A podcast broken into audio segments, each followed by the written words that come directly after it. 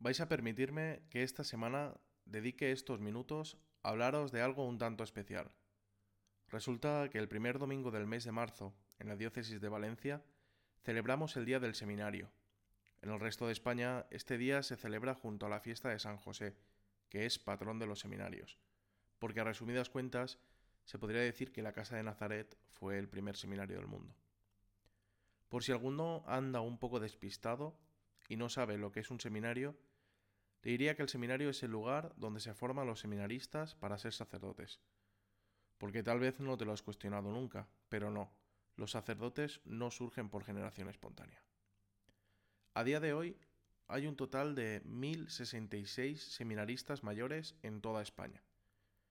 Esta cifra, dicha así, tal vez no te diga nada, pero ¿y si te digo que hace 50 años habían 1.009 seminaristas solo en la diócesis de Valencia?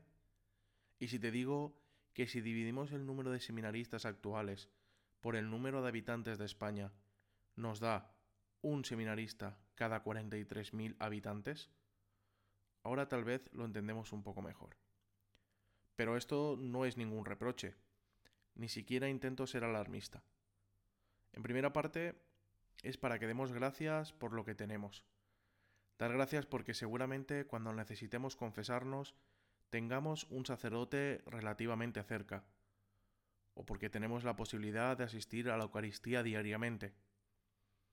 En segunda parte, esto debe servirnos para rezar, para poner en práctica aquello de pedir al dueño de la mies que envíe trabajadores a su mies. Y esta es una tarea de todos los cristianos. El pueblo de Dios ha de hacer propia la preocupación por la falta de vocaciones y debe comprometerse a rezar y promover las vocaciones a la vida sacerdotal. Debemos animar en nuestras parroquias a que surjan nuevas vocaciones desde el seno de las familias, en la catequesis de comunión, en los grupos juveniles.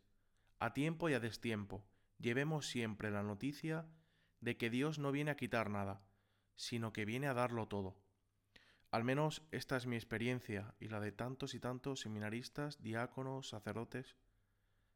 A todos aquellos indecisos que estéis escuchando estas palabras, os diría que no esperéis grandes mensajes del cielo, ni siquiera eventos espectaculares.